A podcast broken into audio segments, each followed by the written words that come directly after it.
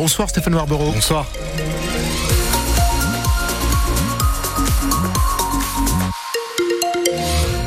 Petit rappel de la route vite fait avant de regarder aussi la couleur du ciel. Alors chargé sur la rocade nord-ouest euh, dans les deux sens, hein, on va dire vraiment. Mais surtout à partir de Saint-André en direction d'Anglo, là une forte densité de trafic. Euh, le périph euh, pour venir sur l'île avant la courbe de l'os, comme pour sur le périph partir vers Dunkerque, ça reste saturé rouge. L'autoroute 1 également en direction de Seclin jusqu'à Seclin c'est chargé, mais dans l'autre sens, mais en direction de l'île, à partir de Seclin c'est aussi assez rouge. Traversée de Villeneuve d'Ascq, dense et puis la 22 surtout en direction de, de Gand. Là vous avez pas mal de, de ralentissements également, faites attention au secteur du pont d'Ourge sur la 1 ou encore la 21. La couleur du ciel, Stéphane Ça va être dégagé euh, cette nuit, demain matin également, avec des éclaircies globalement dans la région. Attention, ça va rester très frais entre 1 et 6 degrés au réveil. Des alertes à la bombe ont visé un établissement scolaire ainsi que France 3 aujourd'hui à Lille. Le même mail a été envoyé au lycée Montebello, situé près de la Porte des Postes, ainsi qu'à la station euh, régionale Boulevard de la Liberté. Dans les deux cas, il a fallu euh, évacuer. Les élèves et enseignants du lycée n'ont pas pu réintégrer leur bâtiment. À France 3, les salariés sont revenus dans les locaux après une inspection des démineurs peu avant 17 heures. Le journal de la mi-journée, le 12-13, n'a pas pu être diffusé. À Calais, un homme de 71 ans a été fauché ce matin par un bus sur le front de mer. Il n'a pas survécu. Le chauffeur, choqué, a été transporté à l'hôpital pour un soutien psychologique ainsi que trois agents du réseau de transport calaisien qui sont intervenus sur cet accident. Le bus roulait à vide sans passagers à bord. Xavier Bertrand qui veut plus de bus pour remplacer les lignes des trains fermés dans les secteurs de la région touchés justement par les inondations. Aucun TER ne circule sur la ligne étape Boulogne-sur-Mer et étape Saint-Paul-sur-Ternoise. La SNCF a mis en place des bus en remplacement mais en nombre insuffisant, dénonce le président de la région qui pointe aussi du doigt un défaut d'information pour les usagers. La préfecture du Pas-de-Calais continue d'organiser l'après-inondation et notamment la question du relogement pour des sinistrés qui ne peuvent toujours pas réintégrer leur habitation. Une plateforme est mise en ligne pour ceux qui cherchent un toit temporaire. Les propriétaires d'appartements, de maisons à louer peuvent ainsi s'y inscrire pour proposer leurs biens, tout comme les propriétaires de meubles et touristiques. Vous retrouvez toutes les infos pratiques sur francebleu.fr. Les inondations qui perturbent la récolte de betteraves. Cette campagne d'arrachage touche difficilement à sa fin dans le Nord-Pas-de-Calais en raison des champs noyés par les fortes pluies des dernières semaines.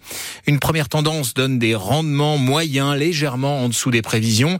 Et il y a du retard dans la récolte, explique Guillaume Vulens. Il est producteur à Nouvelle-Église dans le Calaisie et président de la Confédération Générale des planteurs de betteraves. Aujourd'hui, on est actuellement à à peu près 40% des betteraves récoltées en, en Nord-Pas-de-Calais, c'est-à-dire à peu près 20 000 hectares alors que habituellement euh, fin novembre début décembre il nous reste plutôt entre 3 et 5 000 hectares à récolter.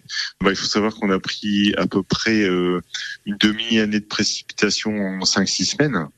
Donc maintenant les sols sont gorgés d'eau et l'accès aux champs par les machines est extrêmement difficile voire impossible à certains endroits. Donc il risque d'y avoir de la perte? Alors il risque d'avoir de la perte, euh, on risque aussi d'abîmer les champs parce que aller même avec des, des machines bien équipées en pneus, on va abîmer les sols et ça c'est pas ce qu'on souhaite. En plus après euh, les betteraves souvent on met d'autres récoltes, souvent du blé.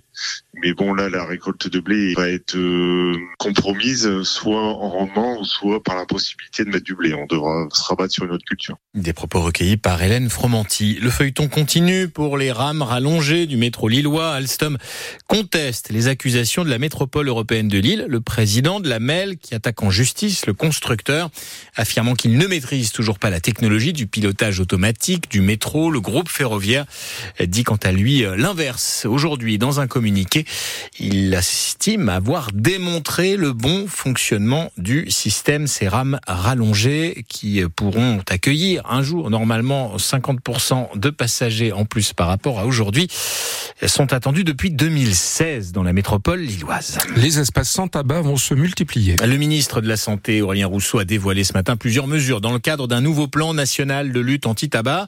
Il sera désormais interdit de fumer sur les plages, les parcs publics, les forêts et un certain nombre d'espaces proches de lieux publics.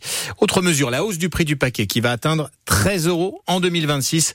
Insuffisant toutefois pour dissuader les fumeurs, dit Emmanuel Ricard, c'est le porte-parole de la Ligue nationale contre le cancer. On demande des augmentations qui sont des augmentations fortes, massives d'un seul coup, parce qu'on sait que les petites augmentations, c'est pas ce qui change de comportement. C'est un peu comme l'histoire du coût de l'essence quand vous avez une augmentation importante. Les gens remesurent euh, ce qui est important et ce qui ne l'est pas. Et si c'est des petites augmentations, bah finalement les gens s'habituent et ça change rien. Je pense qu'il faut qu'on inscrive ça au-delà de euh, les deux années qui sont citées, parce que le risque, c'est que euh, ça s'estompe comme on l'avait vu là, avec euh, les augmentations à la petite semaine qui étaient mises. Donc si on pouvait aller au-delà de 2025-2026, ce serait bien. Un coup de filet au sein d'une secte en France baptisée MISA, le mouvement pour l'intégration spirituelle vers l'absolu. 41 personnes ont été interpellées ce matin en région parisienne et en Ile-de-France. En région parisienne ainsi que dans les Alpes-Maritimes, pardon, cette organisation est soupçonnée de nombreuses dérives sous couvert d'une pratique du yoga. 26 femmes qui étaient sous emprise, selon une source proche de l'enquête, ont été libérées. En Inde, une vaste opération de sauvetage couronnée de succès. Les 41 ouvriers qui étaient pris au piège à 52 mètres sous terre ont tous été remontés à la surface surface et sauf cet après-midi.